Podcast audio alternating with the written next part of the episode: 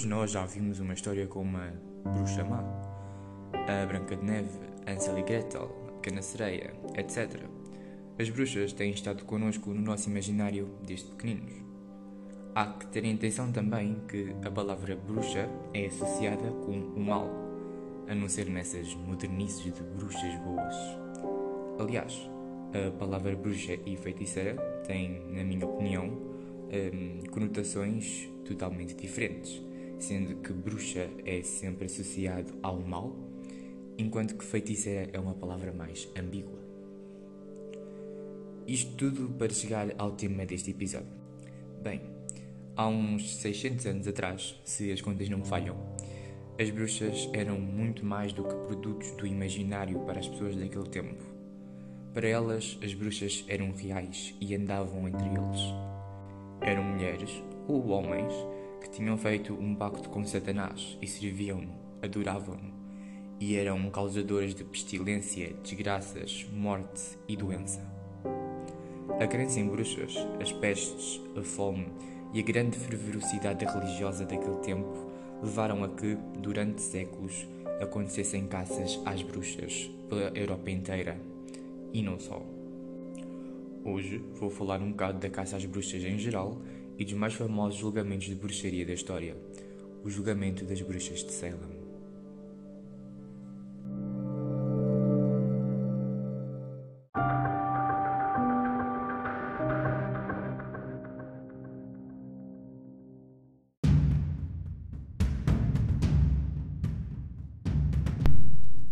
A história da caça às bruxas começa no século XV, na Europa, e esta caça atingiu principalmente a França, a Alemanha, Inglaterra, Escócia e nós, Portugal.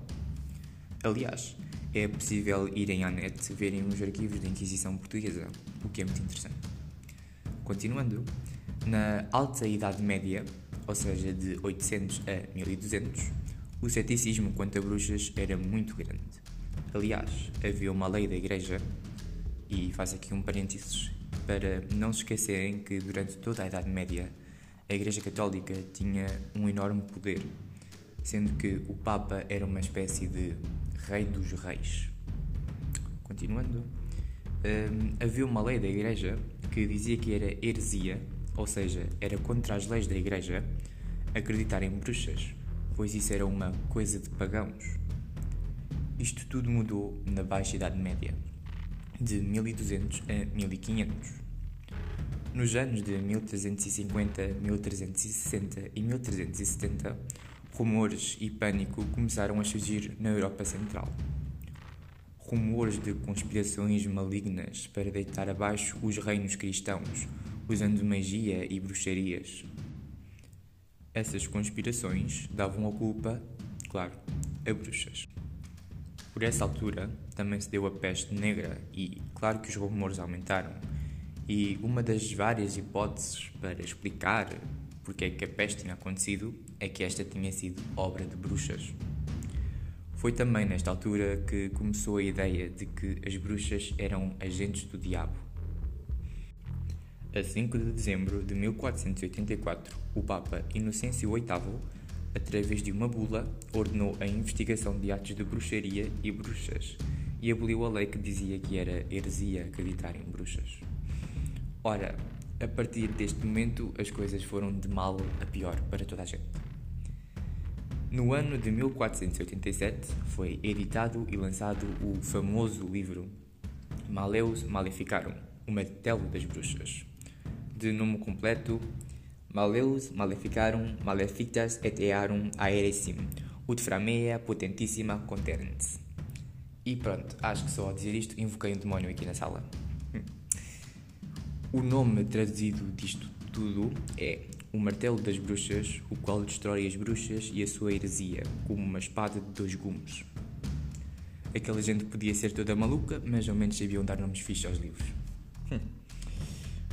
Bem, o Maleus Maleficarum era uma espécie de guia que ensinava a identificar, a combater e a julgar bruxas, sendo que também era o mais cruel guia de caça às bruxas que existia naquele tempo. O Maleus Maleficarum era como que uma bíblia para os caçadores de bruxas, e foi até usado mais tarde nos julgamentos de Salem. Com a popularidade do livro, os julgamentos e as execuções por bruxaria aumentaram vertiginosamente por toda a Europa. Ah, e claro, a Inquisição também ajudou.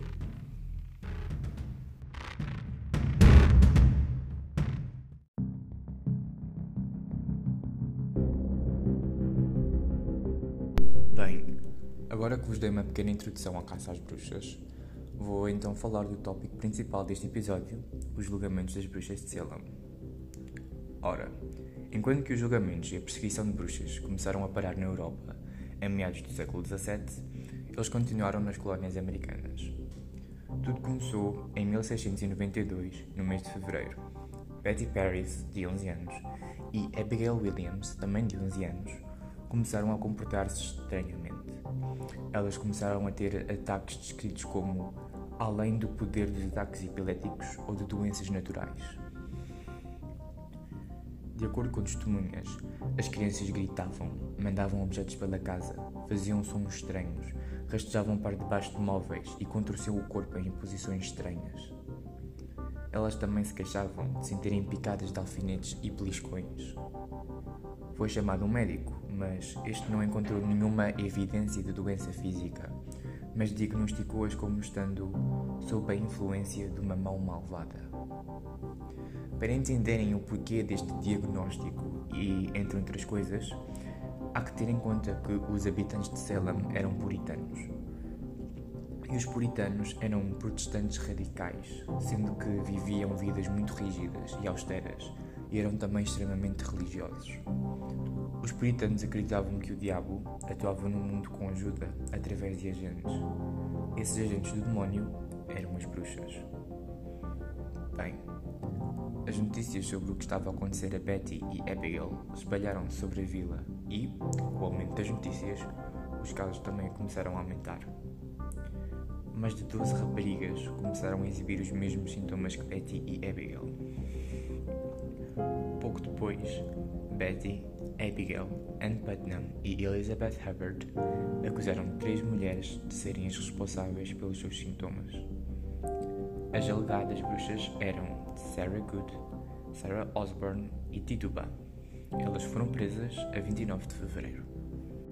Todas estas mulheres eram párias, ou seja, outcasts, eh, sociais de alguma maneira. Tituba era uma escrava da América do Sul que trabalhava na casa de Betty Paris. Sarah Good era uma mãe grávida e pobre, e Sarah Osborne não ia à igreja já há muito tempo. O primeiro julgamento foi o de Tituba.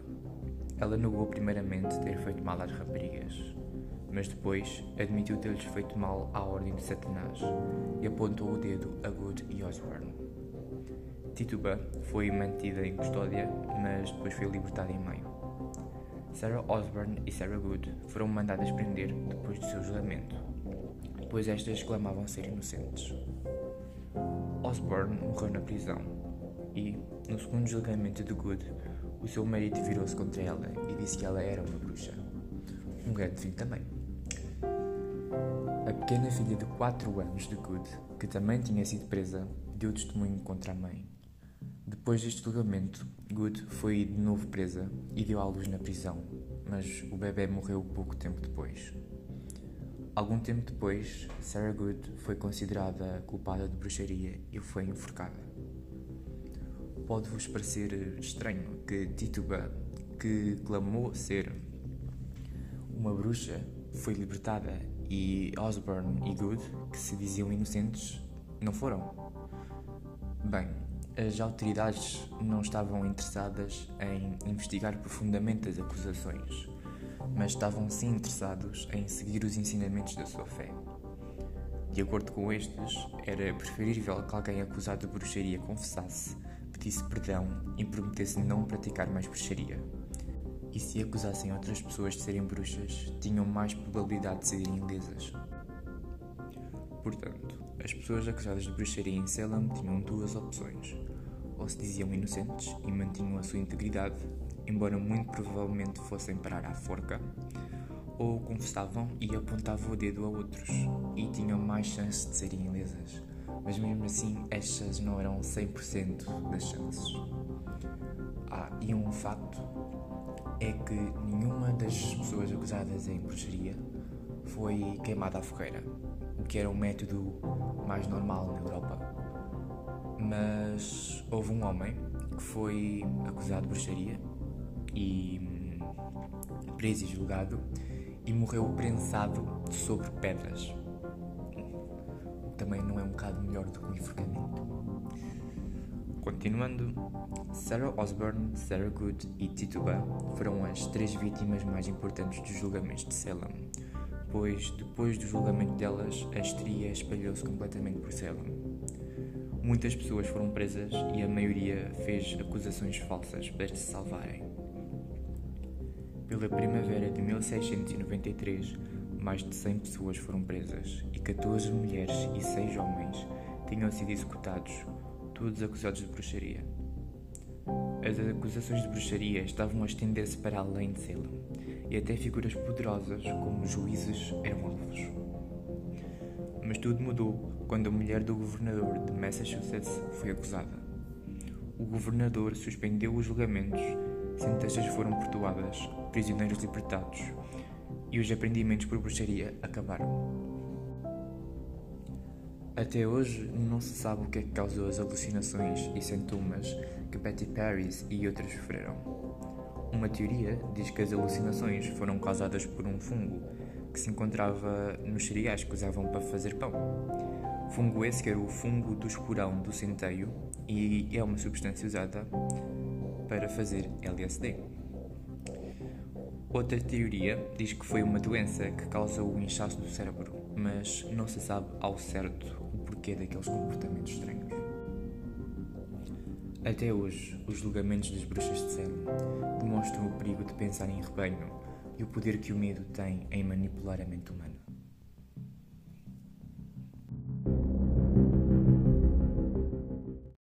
Bem, eu admito que até agora este foi o episódio mais difícil de fazer. Houve imensa informação que eu tive de filtrar para poder dar, no mínimo, uma narração fácil, concisa e curta e pelo menos interessante. Há imensa informação sobre os julgamentos das bruxas de Salem e se eu falasse disso tudo, o vídeo teria mais de meia hora, com certeza. Bem, eu ainda não sei do que é que vou falar. Bem, eu ainda não sei do que é que vou falar no próximo vídeo. Bem, eu ainda não sei do que é que vou falar no próximo episódio, mas provavelmente vai ser sobre um dos mais famosos assassinos da história e que vocês de certeza conhecem. Bem, para o próximo episódio eu vou falar de um dos mais famosos assassinos da história que vocês conhecem de certeza. Passou-se na Inglaterra. Bem, para uma. Bem, para uma. Ora, Ora, para o próximo episódio vou falar de um dos assassinos mais famosos da história, que vocês conhecem de certeza. Os assassinatos dele passaram-se em Inglaterra na era vitoriana.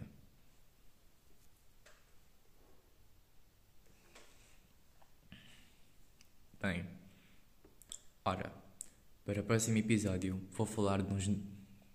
Ora, para o próximo episódio vou falar de uns. De...